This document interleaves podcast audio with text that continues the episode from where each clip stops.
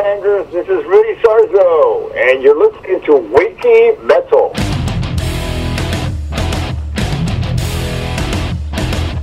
Você está entrando na enciclopédia do metal na internet. Wiki Metal. Com Daniel Dissler, Nando Machado e Rafael Manzini.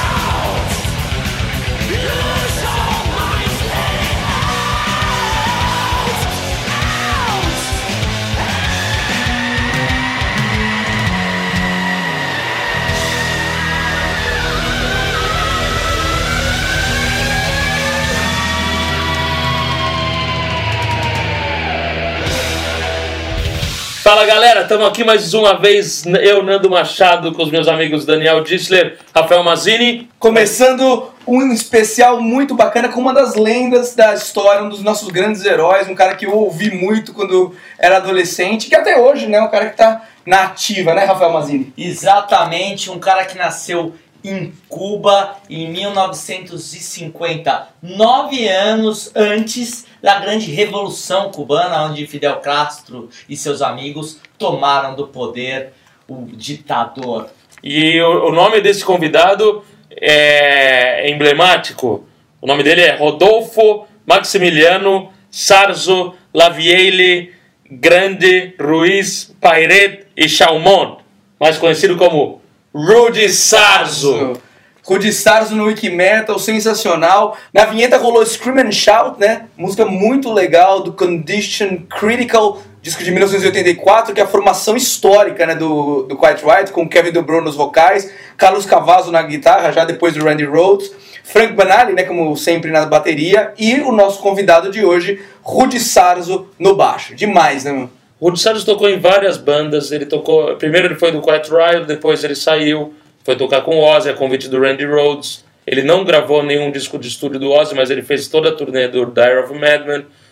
Uh, depois aconteceu o trágico acidente com o Randy Rhoads. Ele continuou tocando com o Ozzy por pouco tempo, tocou, gravou Speak of the Devil, né, que foi o disco ao vivo que saiu em CD e há pouco tempo saiu em DVD. Ele voltou para o Quiet Riot a convite do Kevin Dubrow.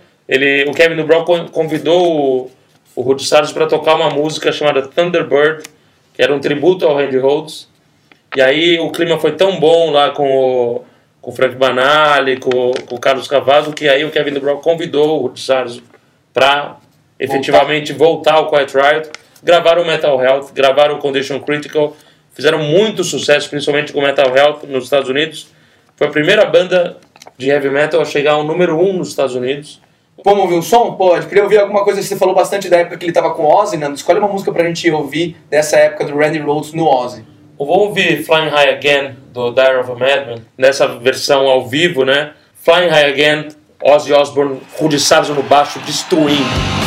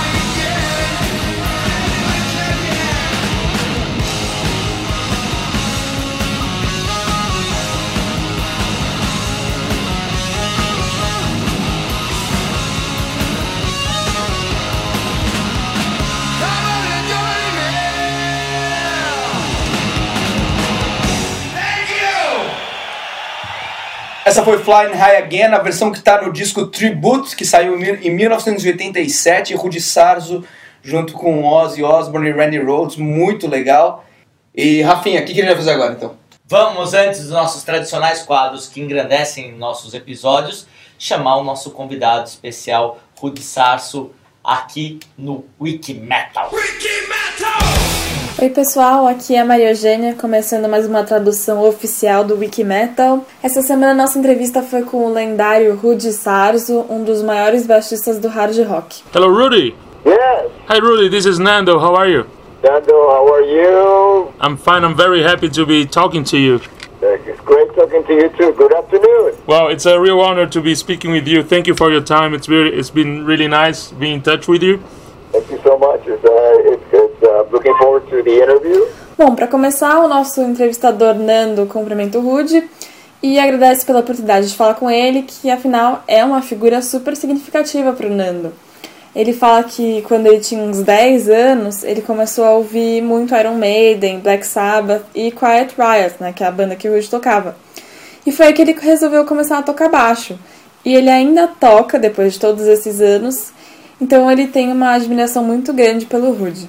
Vamos começar então perguntando quais foram as principais influências que fizeram o Rude escolher o baixo como instrumento. Rudy, in uh, in 90, about 1984, I was a 10-year-old fan, and after listening uh, to a lot of Iron Maiden, Black Sabbath, and Quiet Riot at the time, I decided to to become a bass player, and I'm still I, I'm still uh, playing.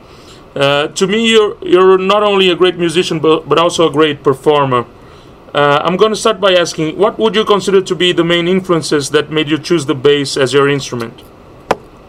Uh, well, that's a really good question. But basically, uh, you know, you know, when you're young, at least you know, when I was very young, I uh, I just wanted to be a musician. I just wanted to be in a band because being in a band was kind of like a social networking.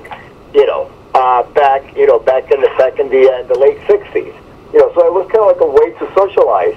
And uh, I have very, I, I had some fundamental knowledge of playing guitar, but when, uh, but in uh, our neighborhood in Miami, where I was living at the time, where I picked up the bass, there were no bass players. So I was basically kind of uh, encouraged to play the bass because nobody else wanted to do it.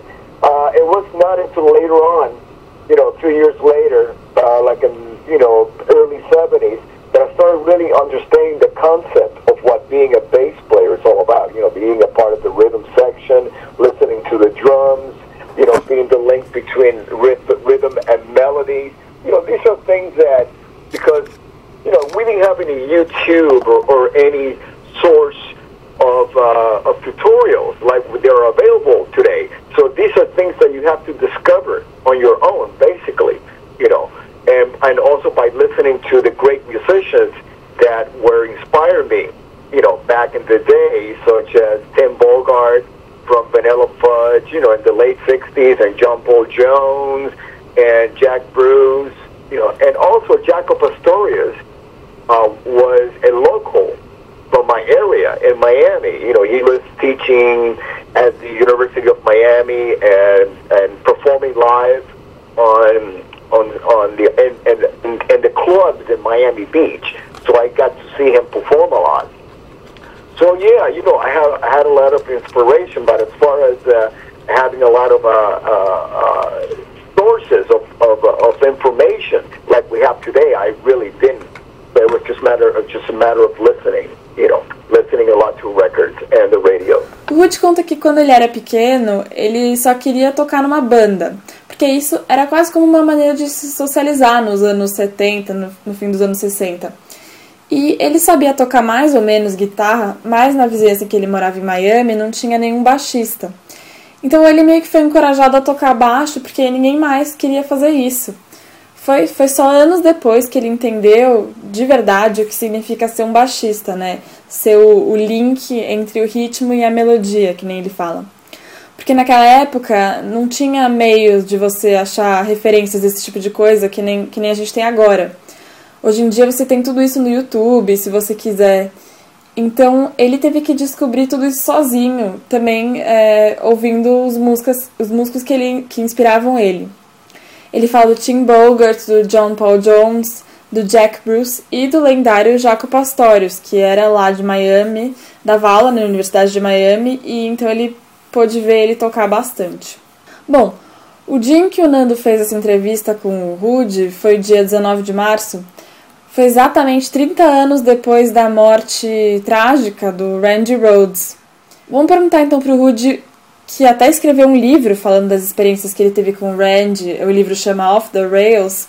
Vamos perguntar se ele pode compartilhar alguma dessas experiências que ele teve com o Randy. Rudy, today, uh, March 19th, it's uh, such an important and unforgettable date, and you wrote an amazing book of the rails about the times and stories you had with the one and only Randy Rhodes. We strongly recommend all of our listeners to buy and, and read this book.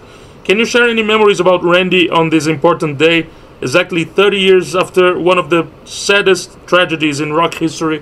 Yeah, you know what? Uh, you know, every day I I I think about it. You know, so it's not you know today. Yeah, it is 30 years, but it it it doesn't change anything because I still think of him every single day. So I don't really think of him more today than I do any other day. I, I think the best I can uh, I can do in order to to celebrate Randy's memory is to to make, is to play something today, play music, because that's what Randy was all about, making music. His contribution as a friend and as a musician was more significant than anything else. So that's how I like to think of him. You know, he means more to me as Randy, the composer, Randy, the friend, Randy, the teacher, than Randy, you know, a dead rock star. You know, that that doesn't mean anything to me. You know, it, it was it was him being alive and doing everything that he did for us. You know, as as, as friends, as, as musicians, and that that really means that that to me is the most important thing. Randy, while he was alive, not Randy being dead. You know, his music lives on. I mean, it's it's it's just about every day I get emails or Facebook messages from uh, from young musicians, you know, uh, 10, 12 years old, who hear him for the first time and get inspired to play the guitar and know where the real inspiration, because he's been inspiring guitar players for the last 30 years or more, you know, because, uh, you know, he, he was also inspiring even before he was known as Randy Rhodes, the guitar player for Ozzy Osbourne. He was inspiring a, a whole generation of guitar players as a teacher in Los Angeles. So, so, so he's been doing that for a long time. You know, so to me that's more significant than, you know, thinking about him. O Rudy conta que ele pensa no Randy todos os dias e que esse dia da entrevista, por ser 30 anos da morte dele, não, não muda nada pra ele. Ele diz que a melhor coisa que ele pode fazer pra celebrar a memória do Randy é continuar tocando por ele, porque era isso que, eu que o Randy amava fazer. Ele gosta de pensar no Randy como um amigo, um músico, um mestre, que é o que ele era quando ele estava vivo, e não pensar nele como uma estrela do rock que morreu. Porque a música dele continua viva e ele continua inspirando um monte de gente. O, Rudy mesmo conta que ele recebe direto e-mails de, de músicos super novos que ouvem o Randy tocando e querem saber dele. E mesmo an antes dele virar famoso por ser o guitarrista do Ozzy e pelo Quiet Riot, ele já estava inspirando um monte de gente quando ele dava aula de guitarra em Los Angeles. Vamos perguntar então se ele se lembra de como foi a primeira vez que ele conheceu o Randy. And Rudy, do you, do you remember when uh, how you, you got in touch with, with Randy for the first time? Oh, I, I, I auditioned for Quiet Riot in the late 70s. That's how I, I actually, I got to see him perform before that. But to actually in touch with and speak with him, that was during the, uh, the audition to, uh, to Quiet Riot in uh, 78 uh, in, in Los Angeles. That's when I, uh, 78, 79, those were the years that I played with Quiet Riot in Los Angeles. Yeah, the, the, the Randy Rose version of Quiet Riot. O Rudy disse que ele já tinha visto o Randy tocar algumas vezes, é, mas que eles foram em- em- é, apresentados de fato quando ele fez o teste para o Quiet Riot no final dos anos 70, é, em 78, ele disse. Agora, um momento de nostalgia do Nando. Ele conta que quando ele foi ver o Quiet Riot no Brasil em, em 1985, quando ele tinha uns 11 anos, ele ficou muito triste porque o Rudy não tava lá. E agora, 27 anos depois, ele pode finalmente perguntar pro Rudy por que, que ele não veio e por que ele saiu do Quiet Riot depois que o álbum deles, o Critical Condition, foi lançado. I remember when I was like eight, 11 years old in, in 85, I went to see Quiet Riot playing in Brazil for the first time, and I was really disappointed because I was your fan at the time and you didn't come with the band. Do you remember why you didn't come with the band at the time and why you left the band after Condition Critical was released? Yeah, actually, I, I gave the band notice that I was leaving the band before the tour started, but but there were contracts, you know, there were commitments that to the tour that I had made, so that I, I fulfilled the commitments, and at the end, at the end of the American tour, you know, I said as I already had announced, I left the band. Yeah, they should have let you guys know that I wasn't coming. So that, I had no control of, on that. I, I, I, I wasn't in the band anymore. I know, but probably half of the of the people wouldn't turn up. Know about that, but I mean, you know, it, it, it's still a quiet riot. So, I you know, I know, I know. But, uh, but but nevertheless, you know, you know, they they, they should announce who was who, who was going to be playing bass. You know. O Rudy fala que ele já tinha anunciado que ele ia sair da banda quando rolou esse show, então ele não tinha mais controle sobre isso. Eles que decidiram que ele não viria pra turnê na América do Sul. Mas ele acha que eles deviam ter avisado o pessoal que ele não viria, né? Mesmo que isso fizesse com que um monte de gente desistisse de ir no show, né? Que nem o Nando fala. Chegou o momento então da nossa pergunta clássica. Vamos ver aí qual que é a música que faz com que o Rudy não pare de headbanguear. Uh, Rudy, changing the subject, we have a classic question on our show that we ask every single person that we interview, which is imagine yourself listening to a rock station on the radio or listening to your iPod on shuffle mode with a lot, lots of uh, hard rock and heavy metal songs, and all of a sudden a song starts that makes you, lose your mind and you feel like headbanging immediately. Doesn't matter where you are. Uh, which song would that be so we can listen to that one on our show now? Oh. uh, it would have to be a Rainbow with Ronnie James Dio song. Either Gates of Babylon. That's one of my favorite ones. Gates of Babylon with the unforgettable Ronnie James Dio. Actually, if you play our version for the uh, from the uh, from it, it, it, I don't know if you have the CD. It's the Dio uh, Holy Diver uh, uh, 20th anniversary live recording. No problem, we'll be listening to that version right now.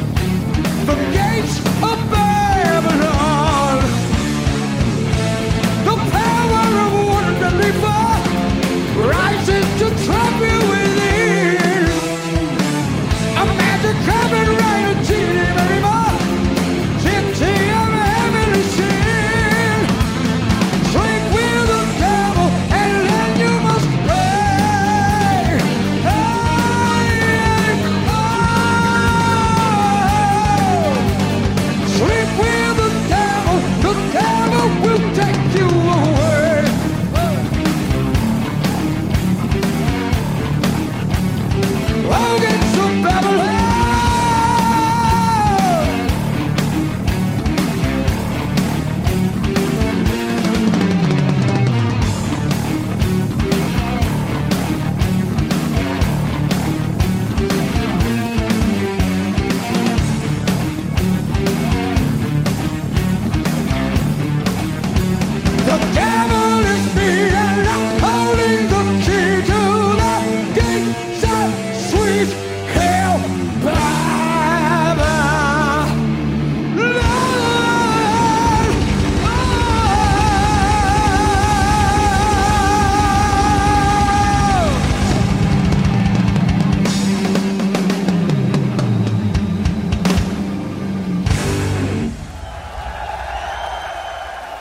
gente ouviu Gates of Babylon com o inesquecível Ronnie James Dio, que é uma das favoritas do Rude, como ele disse.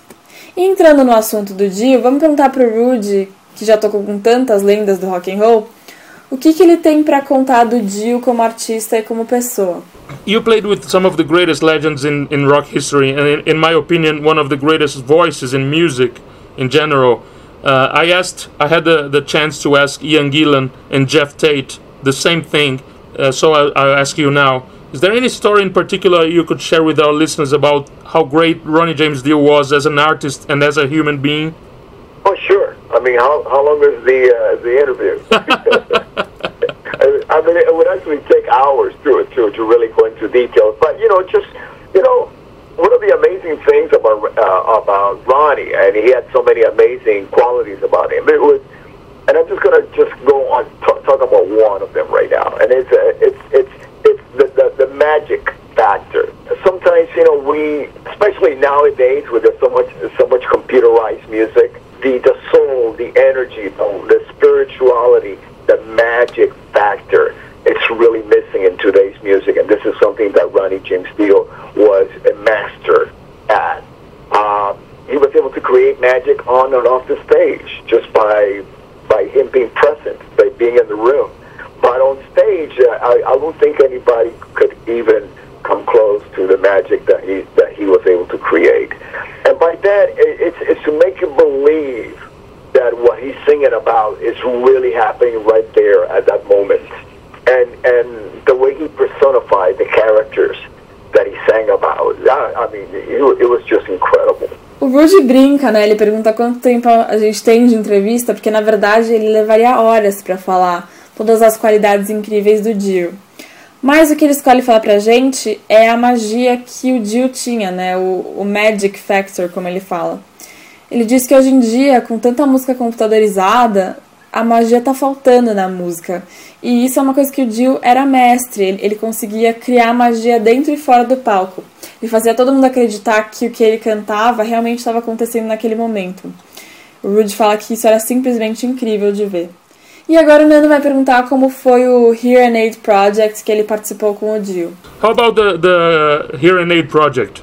Uh, you know, I had very, very, very small participation in it. I, I, I was just present during the, uh, the the large chorus recording of it. You know, it, it was a really worthwhile endeavor for Ronnie and everybody else involved in that because you know what happened was actually they wanted to make uh, Ronnie contacted the people from USA for Africa and they wanted to do uh, you know a contribution from from the metal you know the hard rock folks, you know, uh, contingency. But what happened was that they had they wanted nothing to do with it. So Ronnie took it upon himself to put together the uh, the whole event, hearing aid, the recording of it, everything that, that went along with it, and all the money went towards USA for you know for Africa, you know, without the help of the, the people that organized it to begin with. Rudy fala que a participação dele foi muito pequena, na verdade. Ele só participou da gravação do coro. Mas que esse projeto foi muito significativo para o Ronnie. É, ele tinha entrado em contato com o pessoal do USA for Africa para fazer uma contribuição. E acabou que ninguém quis ajudar ele, então ele fez, todo, fez tudo sozinho, organizou todo o Here and Aid. E todo o dinheiro arrecadado foi para o USA for Africa. Bom, a entrevista tá demais. Peço licença ao nosso convidado para batermos um papo pesado.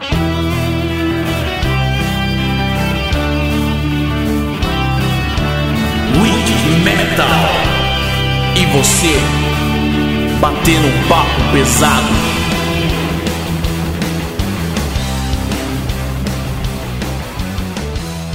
Começando esse papo pesado, eu queria falar de um tweet que o Mauro Elovitch ele mandou pra gente indicando um texto na Folha de São Paulo sobre direito e heavy metal. Direito civil, né? Direito de, de advogado, né? E heavy metal. E ele fez uma analogia das duas coisas e, e, e comenta no texto como que o heavy metal pode ser instrumento de transformação social. O texto é demais. Quem quiser, basta ir no nosso Twitter, arroba Wikimetal, procura lá um tweet do Mauro Elovitch. Elovitch escreve E-L-L-O-V-I-T-C-H. Valeu, Mauro, texto muito legal mesmo. E tem muito a ver com o que o Wikimetal está começando a plantar para a gente ter uma sociedade mais justa, mais legal e com o heavy metal eh, ajudando a gente ter um mundo um pouquinho melhor. É isso aí. Eu queria mandar um abraço pro João Paulo, que tem um podcast que fala de bandas nacionais, dos nossos orgulhos nacionais. É, parabéns por essa iniciativa, João Paulo. E quero sim divulgar o Rock Express, é o nome do podcast dele, e fica no rockexpress.net.br. Ouçam os episódios, é legal, tem som de bandas nacionais, muito bom. Eu gosto de iniciativa assim. Mais uma vez, parabéns, João Paulo. Queria falar também para todos os Wikimates que têm escrito para a gente a respeito do Viper. Por, por enquanto a gente está divulgando bastante o show do Viper em São Paulo no dia 1 de julho no Via Marquês. Os ingressos estão à venda no ticketbrasil.com.br.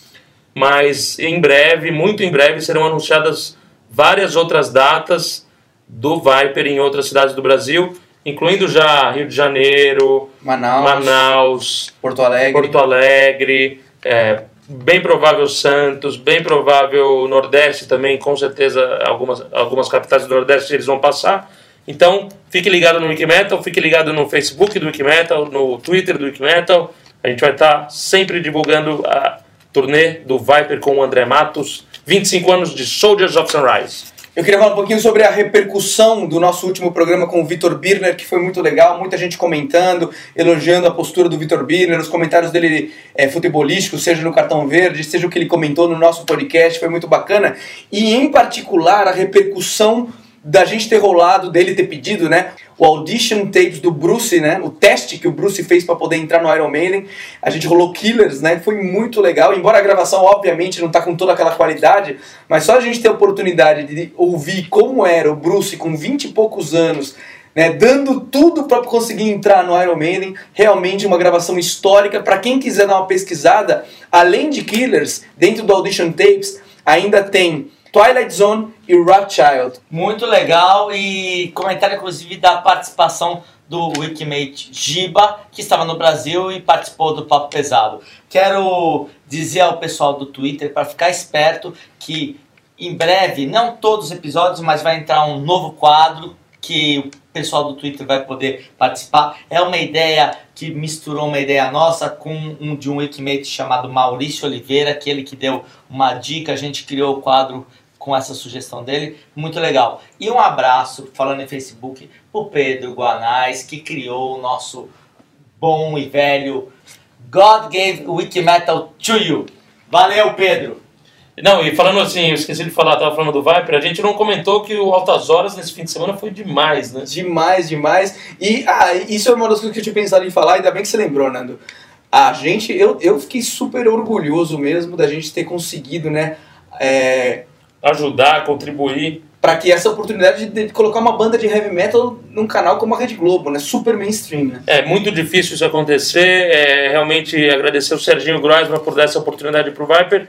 E muito legal que a gente viu Living for the Night com a participação do Ives Passarel e Rebel Maniac pela primeira vez Na voz de André Matos. voz de André Matos publicamente. Primeira vez que os nossos Wikimates, que os fãs do Brasil inteiro puderam, do mundo inteiro, porque esse programa vai passar na Globo Internacional pro mundo inteiro. E no que depender do Wiki Metal, daqui pra frente a gente vai tentar fazer cada vez mais, não só com Viper, mas com outras bandas, a gente tentar ajudar a divulgar todas essas bandas que a gente gosta tanto, que elas têm tão pouco espaço, ou a gente vai brigar por isso cada vez mais, com mais força e com mais intensidade. E falando nisso, vamos pro Orgulho Nacional. Orgulho Nacional no Wikimetal!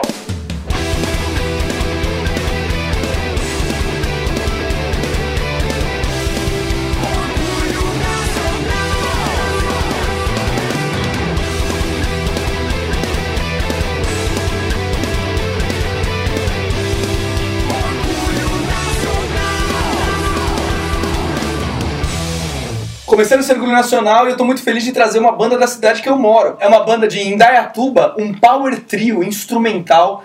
E eu acho que é um excelente exemplo pra gente ver como tem banda excelente no nosso país, com peso, com os músicos virtuosos.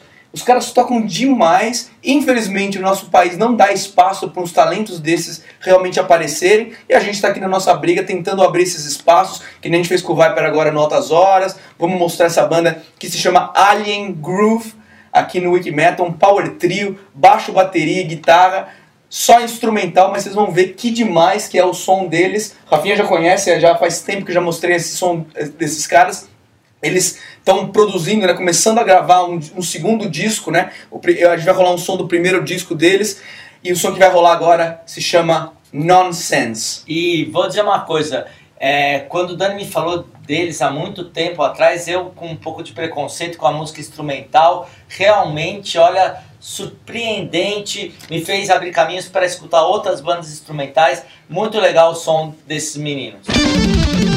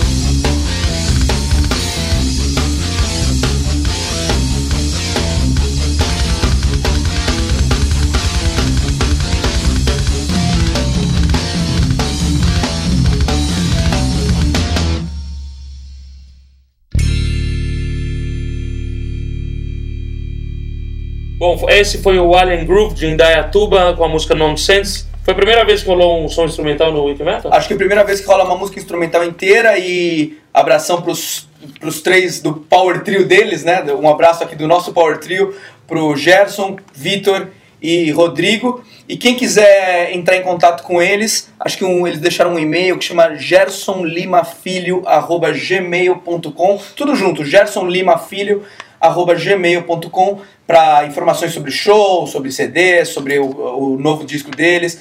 Dá para entrar em contato. Muito bacana, né, Nando? Isso aí, vamos encerrar mais um Orgulho Nacional. E fechando também o papo pesado e voltando com o nosso grande convidado, Sá.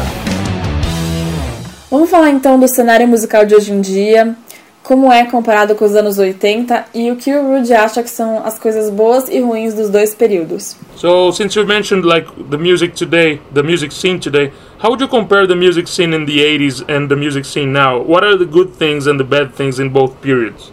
Well, the good thing was the record industry, and the bad thing was the record industry.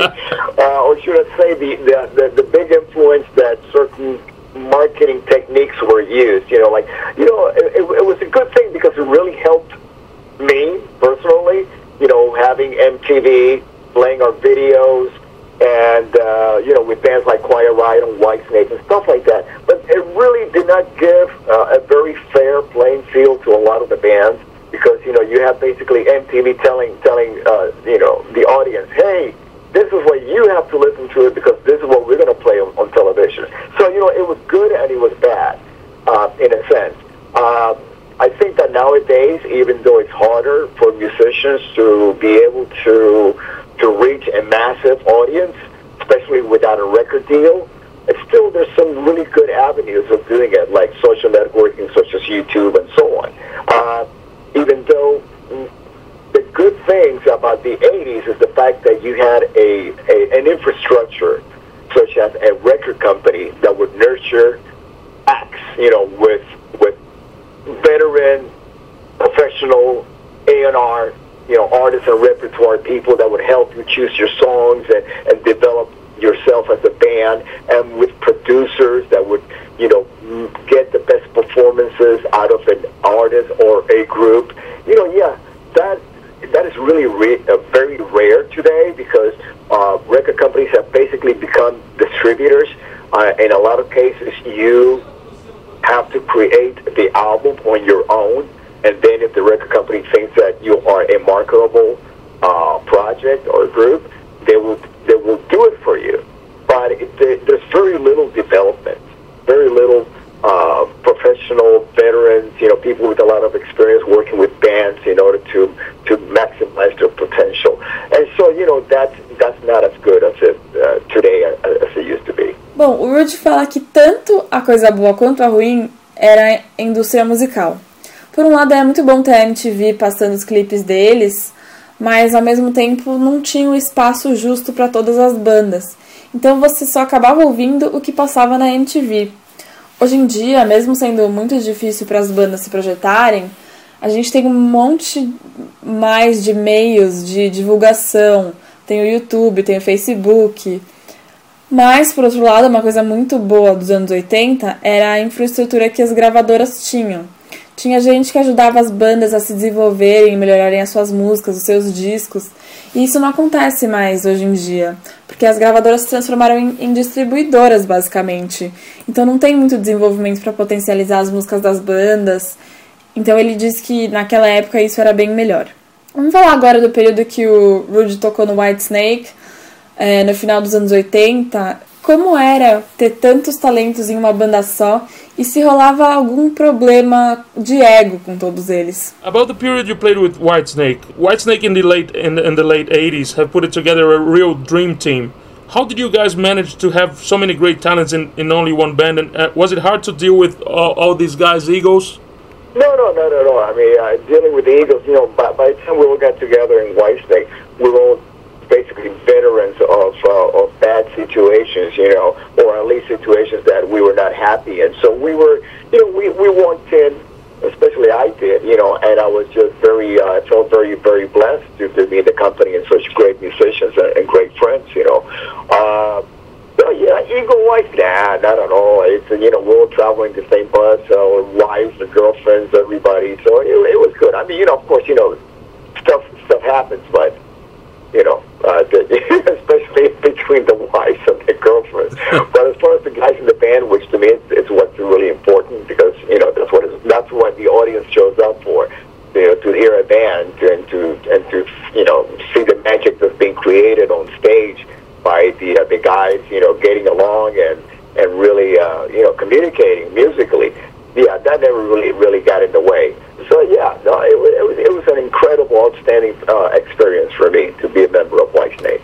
How about how? What was harder to deal with four people's egos or with Ingve Malmsteen's ego?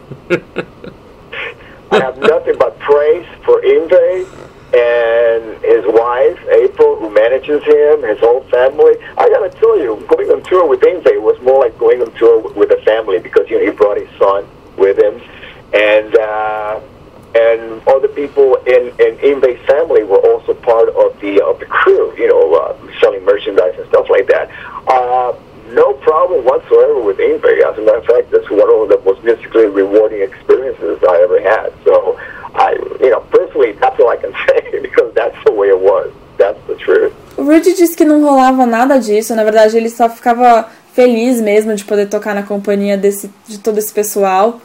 É claro que, como todo mundo viajava junto no mesmo ônibus, as esposas, as namoradas, era inevitável que rolasse algumas brigas, especialmente entre as esposas e as namoradas, ele fala. Mas não por parte da banda, todo mundo lá sabia que eles estavam lá para fazer música e tocar pra plateia, e foi muito bom o período que ele passou no White Snake. Nando pergunta pro Rudy o que era mais difícil, lidar com o ego dessas quatro pessoas ou só com o ego do Ingrid Malmsteen, né, que tem uma reputação de ser uma pessoa difícil. Mas o Rudy diz que não, que ele só tem admiração pelo Ingrid e pela esposa dele, que é também agente dele.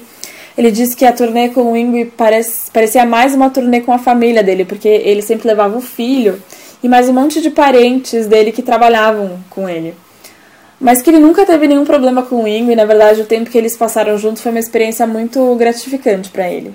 Agora, mudando de assunto, o Nando fala de quando a gente falou com o Alex Koenig, do Testament, e, e ele contou do envolvimento dele no movimento Unblock the Rock, que tem como objetivo ajudar as bandas de heavy metal em Cuba.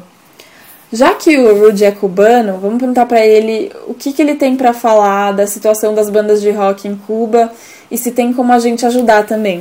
Uh, change the subject, Rudy. We had the pleasure to talk to the great uh, Alex Koenig from Testament, and he was telling us about his involvement with the Un- Unblock the Rock movement in order to help the uh, heavy metal bands in Cuba. Since you're a Cuban, uh, what can you tell our listeners about the situation that these hundreds of rock bands from Cuba have to face? Is it is there anything that uh, ordinary people like us can do to help? You know what? That's really interesting. I wasn't aware that Alex was involved in the movement. Uh, that's that's great. Uh, I, I would love to be involved in that movement too because you know I uh, I am very aware of the Latino uh, of, of the Cuban you know uh, music scene. Uh, I, I completely support it, but the more uh, the more of a unified front that we can mm, create in order to expose all these great uh, great artists. You know, music music should not have any political boundaries. You know, music was created for us human beings to talk to a higher power and to communicate among ourselves, not to communicate, you know, with uh, it, it has it should it should have nothing to do with politics. The only problem is that totalitarian governments do not allow or nurture rock and roll, metal, the type of music because they see it as a weapon against what they're trying to control. You know, and music is about rebellion. Music is about freedom. You know, heavy metal is about freedom of speech. It's by it's by playing and singing how you feel and who you are and what you are. You know, so whatever, and it's not just communism. You know, it's just totalitarian governments, fascist governments too. You know, in general, that do not nurture the music that we love, the music that we create. So uh, anything that I can do, you know, personally to help our brothers, our metal brothers in Cuba, and any other totalitarian country. It could be China. Now I hear that there's a great incredible rock and roll scene happening in China, which is was inevitable because most of the equipment that we play comes from there. you know, nowadays. So I'm pretty sure there's some like guys in the factory getting their hands on guitars and amplifiers, going like, "Yeah, let us make some music now." It's a big contradiction, right? Yeah, yeah, which which is great. I, I mean, that's good. Yeah, that's. I mean, if, if there's only if there's only one good thing that has come out of e- equipment being created, you know, musical equipment being created in China, now it's the fact that Chinese, you know, musicians now have access to uh, to the equipment. You know, so that is great. You know, but yeah, you know, uh, anything that, that that we can do to help our, our, our brothers, you know, be heard and be acknowledged and have their their stories being told through their music and, and their feelings and their emotions. Yeah, I yeah I- I will be the first in line to uh, to to to to help any any any any of our you know metal brothers who, who want to be heard. O Rudy conta que ele se preocupou bastante com a situação musical de Cuba, porque ele acha que a música não deve ter nenhuma limitação política. É, a música, na opinião dele, foi criada para que a gente possa se comunicar com uma força superior e com nós mesmos também. Então não tem que ter nada a ver com a política. O problema é que os governos totalitaristas não querem que, que o rock and roll se dissemine, porque eles veem isso como uma arma contra o que eles querem disseminar. É, e o Rudy fala que a música é rebelião, é liberdade. O heavy metal fala de liberdade de expressão, de mostrar quem você é. E não é só o comunismo, né? O Rudy fala que todos os governos fascistas, totalitaristas em geral, querem acabar com esse tipo de música, que é a música que ele ama. Então ele faz sempre tudo que ele pode para ajudar os irmãos headbangers aí de Cuba, e não só de Cuba também. É, ele fala da China, que tá com um cenário incrível de rock acontecendo, e isso é muito legal, até porque como ele fala, a maioria dos, dos equipamentos musicais que a gente usa hoje em dia vem da China. É uma grande contradição, que nem o Nando fala. Mas é muito legal que eles tenham acesso a esses equipamentos, porque para que eles comecem a criar o próprio som deles também. Então é muito importante que todo mundo tente ajudar os headbangers do mundo todo a terem o seu espaço. Então vamos pedir agora pro Rudy escolher uma música que ele se orgulha muito de ter participado pra gente ouvir agora no programa. Can you pick a song now that you're really proud of having written or maybe participated that we can listen to the to that one on our show now again? Oof, oh boy, there's there's so many, there's so many. Uh, I, you know, today, uh, let's play some uh, some Ozzy Randy stuff. You know, anything from tribute, Mr. Crowley, or or you know, Revelation Mother Earth. That would be my favorite. Wow, that's a great song.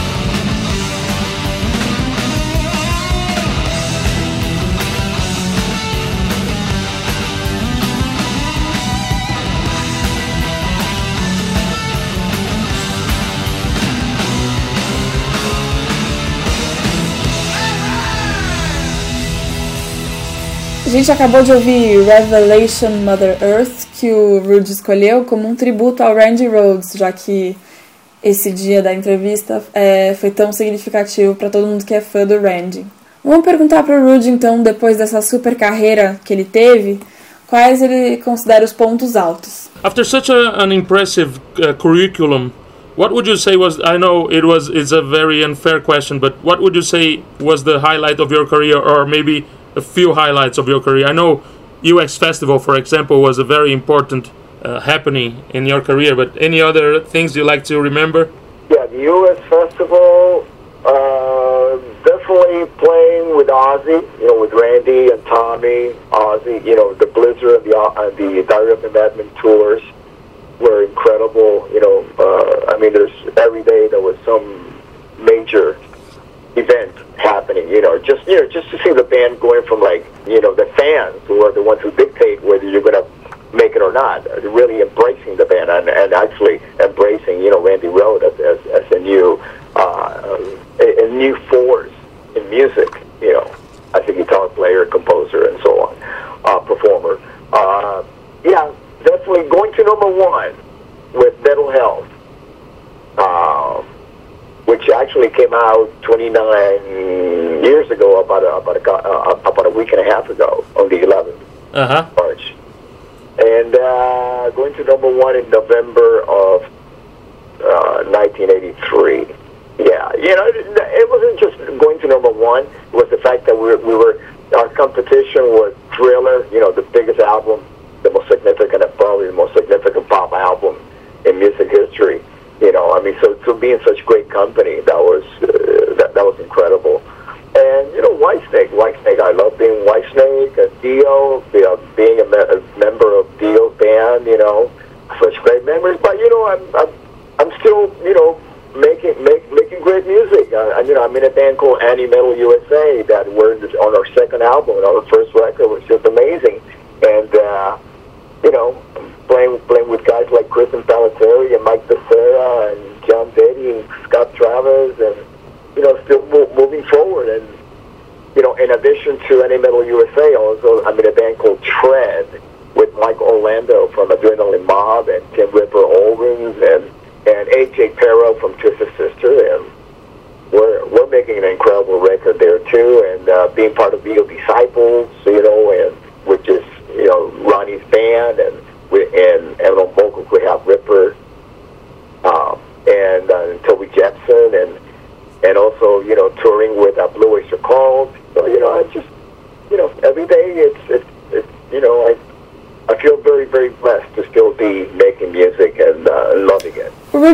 O US Festival, que nem o Nando menciona na pergunta. Ele fala que tocar com o Ozzy, definitivamente, com o Randy, o Tommy, toda a turnê do Diary of a Madman foi incrível. Só de ver a banda é, se tornar o que, que se tornou, ver é, o, o Randy ser acolhido pelo público, a banda toda, todo esse sucesso que eles tiveram. Ele fala também de quando eles foram pro número um das paradas com o Metal Health do Quiet Riot, especialmente já que a competição deles nessa época era o Thriller do Michael Jackson, que ele fala que é provavelmente o álbum pop mais significativo da história da música. Então isso foi uma grande conquista. É, ter participado do White Snake, ele fala, ter tocado com o Dio, são muitas memórias boas que ele tem. Mas ele continua fazendo música, é, ele tá fazendo o segundo álbum com o Any Metal USA, que é uma banda nova dele. Ele gosta muito de tocar com o Mike Viscera, o Chris Impelietti, o Scott Travers, o John Dett. Fazer parte do Dio Disciples também, ele, ele fala que foi um ponto alto. Fazer tour com o Blue Oyster Cult, tem muita coisa que ele menciona. Bom, a gente está chegando no fim da nossa entrevista, mas antes da gente acabar, vamos, vamos ver que conselhos o Rudy daria para um garoto que está afim de aprender a tocar baixo e montar uma banda. First of all, Rudy, I really, really appreciated your time and uh, your time spending, and, and thank you so much for your interview. You're definitely one of the best people we interviewed, and, and so nice and, and so great to hear all your stories. Uh, before we finish, I just want to know what would you, would it be your advice uh, to a 15 year old, 14 year old kid that is thinking of, of learning to play the bass and starting a band? Oh, Okay, very simple. You know, I, I think no, knowledge is power. You know, to, to know know your instrument. Because you know, the, the better you know your instrument, the better you'll be able to tell your stories. Because that's that's what we do with our, with our music. You know, whether you play the bass, the guitar, the drums, the keyboards, sing. You know, these are instruments of communication. You want to communicate feelings.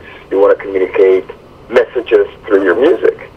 And you know, let me give you let me give you a link to an incredible website. This is this is bassist and and teacher in in England. His name is Scott Devine. Scott S C O T T and Devine D E V as in Victor I N E bass. If you uh, and it's this it's a free lesson. And I go there and I learn something every single day. So I really really, you know, encourage everybody, all you bassists out there who want to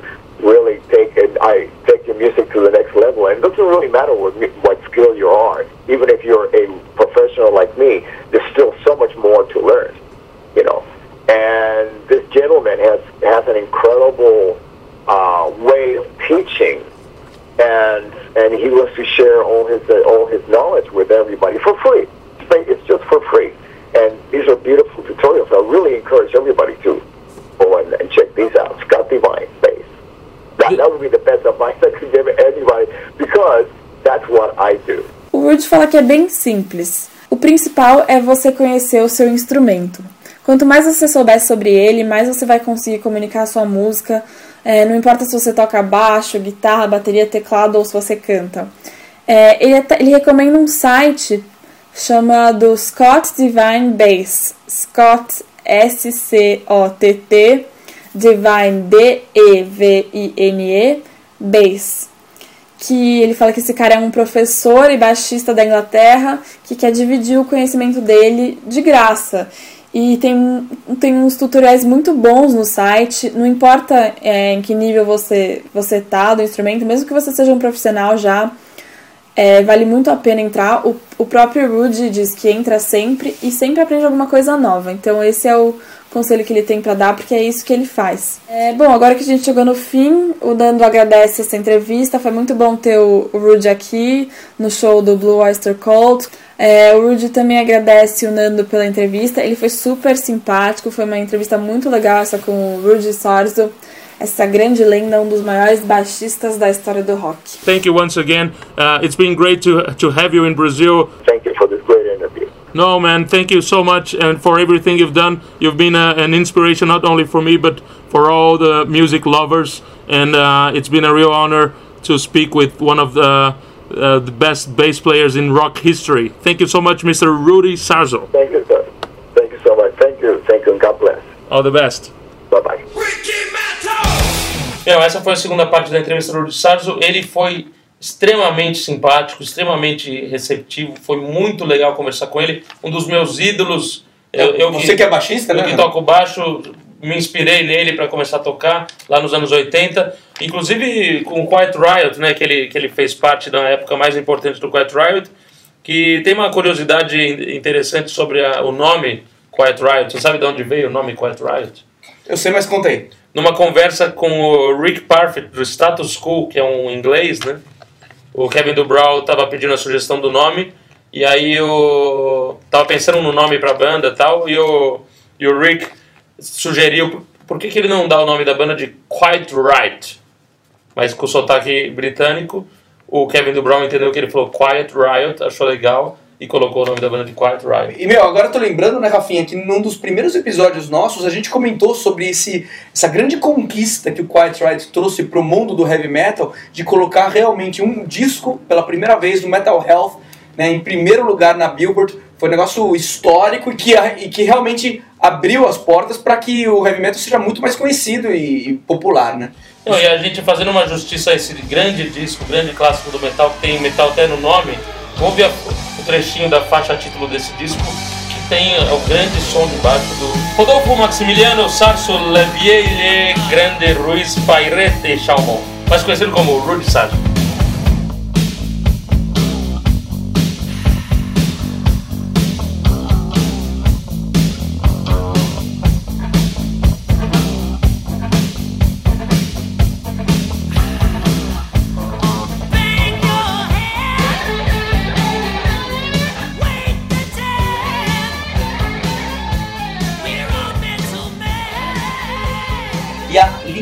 Baixo que ele faz, além de com, com a guitarra atrás, vai com a voz, segue bem legal. Gosto muito do Ruth Sarso. E é um cara realmente histórico, porque além de Quiet Right Ozzy, que a gente já falou bastante, né, Rafinha? Ele tocou em muitas outras bandas. Né? Não, tocou com o Malmsteen, tocou com o Jill, é, essa, o, com o White Snake, e essa última vinda aqui, como ele mesmo né, fala na entrevista, ele veio com o Blue Oyster Cult.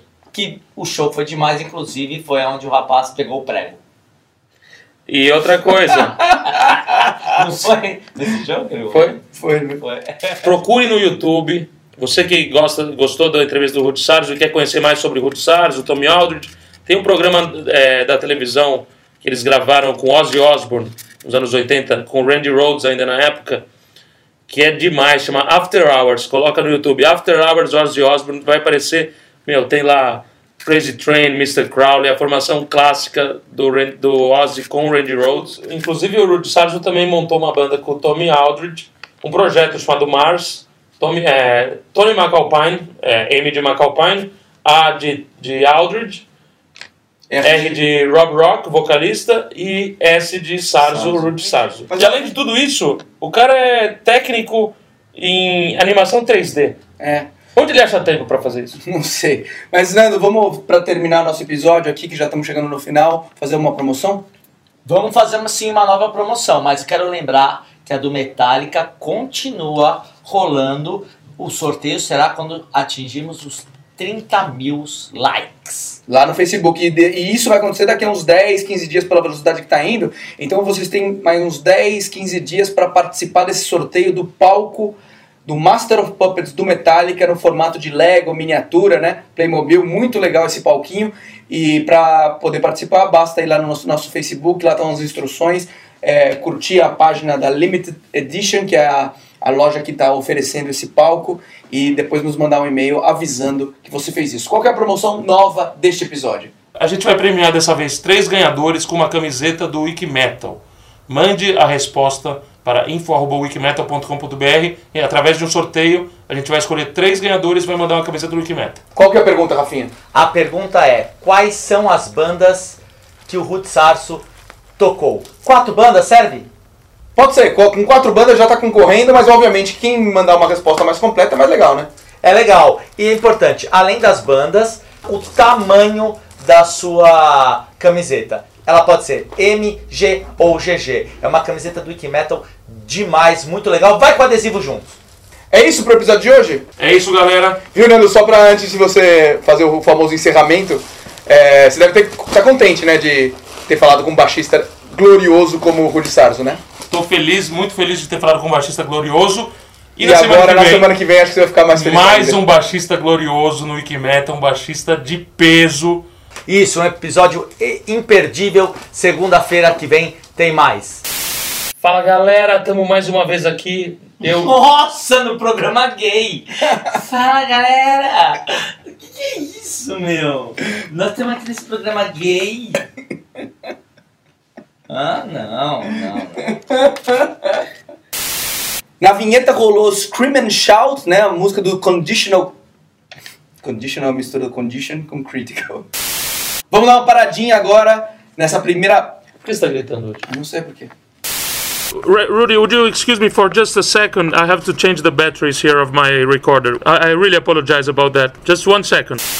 Vamos falar então do. Blé. E um abraço, falando em Facebook, pro Pedro Guanais, que criou o nosso bom e velho God Gave. God gave. God gave to Ricky Metal. Ricky Metal. God gave to Wiki Metal to Não, you. God gave Por que, que tem me two, dois, two? Realmente agradecer o Serginho Groisman. Só. Só. Eu não tinha visto isso. Voltamos da. Um trecho bom essa na música. Um trecho bom essa aqui. De onde veio essa? Rafinha, já que a gente tá falando desse disco e a gente já ouviu Quite Right, já ouviu. Já ouvimos. E a gente já ouviu. Você vai ganhar o o CD e o DVD do Elimar Santos cantando Alcione. Elimar canta marrom. Onde mais você ouve uma entrevista como essa, meu amigo? Onde mais? Me diga. Me diga onde mais você ouve uma conversa de seres especiais como esses.